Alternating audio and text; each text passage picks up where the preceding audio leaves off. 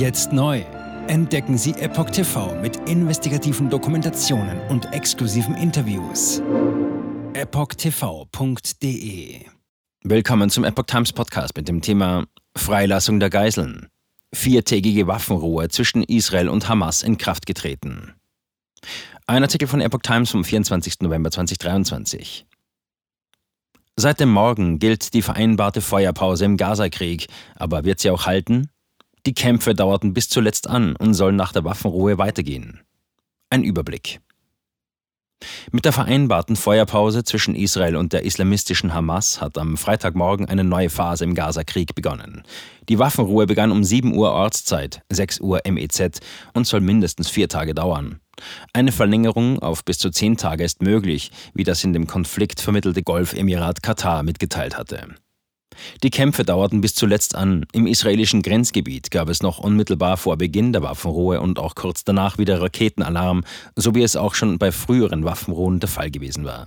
Die israelische Armee hatte zuvor die Angriffe im Gazastreifen noch intensiviert und wird ihre Soldaten auch während der Kampfpause im Gazastreifen stationiert lassen. Freilassung der Geiseln.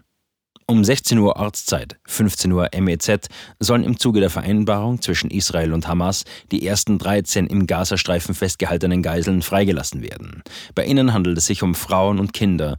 Im Gegenzug sollen für jede Geisel drei palästinensische Häftlinge aus israelischen Gefängnissen entlassen werden. Auch hier geht es um Frauen und Minderjährige. Mit der Waffenruhe soll es auch mehr Hilfsleistungen für die Zivilbevölkerung im Gazastreifen geben. Das UN-Palästinenser-Hilfswerk UNRWA will die Kampfpause nutzen, um dringend benötigte Hilfsgüter zu verteilen. Während der Waffenruhe würden alle Seiten ihre militärischen Aktivitäten einstellen, kündigte ein Sprecher der Qassam-Brigaden an, die den bewaffneten Arm der Islamistenorganisation Hamas bilden.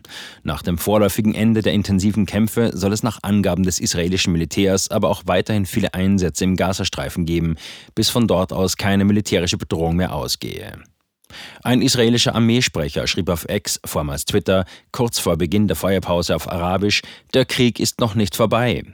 Der nördliche Gazastreifen sei weiterhin eine gefährliche Kriegszone und es sei verboten, sich dort hin und her zu bewegen. Palästinenser sollten in einer humanitären Zone im Süden des Küstenstreifens verbleiben. Für Zivilisten sei es allerdings weiterhin möglich, sich vom Norden in den Süden zu bewegen, in der anderen Richtung sei dies verboten. Auslöser des jüngsten Gazakriegs war das schlimmste Massaker in der Geschichte Israels, das Terroristen der Hamas sowie anderer extremistischer Gruppen am 7. Oktober in Israel nahe der Grenze zum Gazastreifen begangen haben.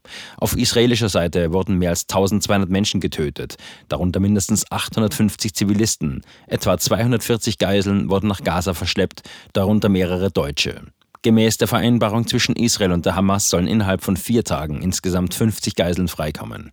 Insgesamt sieht die zwischen beiden Konfliktparteien getroffene Vereinbarung einen Austausch von bis zu 100 Geiseln aus Israel gegen bis zu 300 palästinensische Häftlinge vor. Jetzt sieben Tage den vollen Zugang zu spannenden Diskussionen wie dieser zur Transgender-Ideologie und ihre Folgen sowie vielen anderen heißen Themen sichern. Darunter auch das preisgekrönte Doku-Drama Gender Transformation, die Impfdoku Die verborgene Krise oder den Enthüllungsfilm Der Schattenstaat über die woke ESG-Agenda, die zu einer schönen neuen Welt der sozialen Gerechtigkeit führen soll. EpochTV.de Transgender. Wird als sehr cool dargestellt durch die Medien TikTok, Reddit, Tumblr, Instagram, Facebook, Twitter, durch ihre Spiele in den Filmen. Warum tun sie das alle gleichzeitig? Ich war 15 Jahre lang Lehrerin an einer öffentlichen Schule. Unsere öffentlichen Schulen haben sich verändert. Vor fünf Jahren gab es keine Schüler, die sich als nicht-binär identifizierten. Wir wussten noch nicht einmal, was Genderfluid war. Wenn ich mit einer Person darüber sprechen würde, warum sie glaubt, im falschen Körper zu sein, meine Zulassung wäre in Gefahr. Ich sagte der Therapeutin, ich könnte vielleicht transgender sein, wüsste es nicht genau und bräuchte Hilfe. Er bestätigte mich sofort. Sie bestätigte sofort, dass ich eine Transgender-Frau bin. Diesen Kindern werden gleich nach der ersten Sitzung Pubertätsblocker verschrieben oder sie werden einfach durch die Operationen gejagt. Und dann habe ich mich schlecht gefühlt, müde und erschöpft. Ich fühlte, meine Mutter sagte, ich war kreidebleich.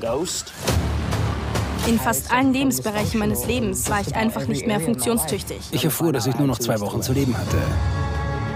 Meine Tochter hatte Schmerzen. Sie weinte, konnte nicht schlafen, sich nicht konzentrieren, nachdem sie diese Hormone einnahm. Die Behauptung, dass Pubertätsblocker reversibel sind, ist eine Lüge. Sie hemmen tatsächlich die Entwicklung. Ärzte werden nicht den Mut haben, sich zu äußern. Nur wenige von uns tun es. Denn wenn sie einer sehr großen medizinischen Organisation angehören, wäre ihr Arbeitsplatz in Gefahr.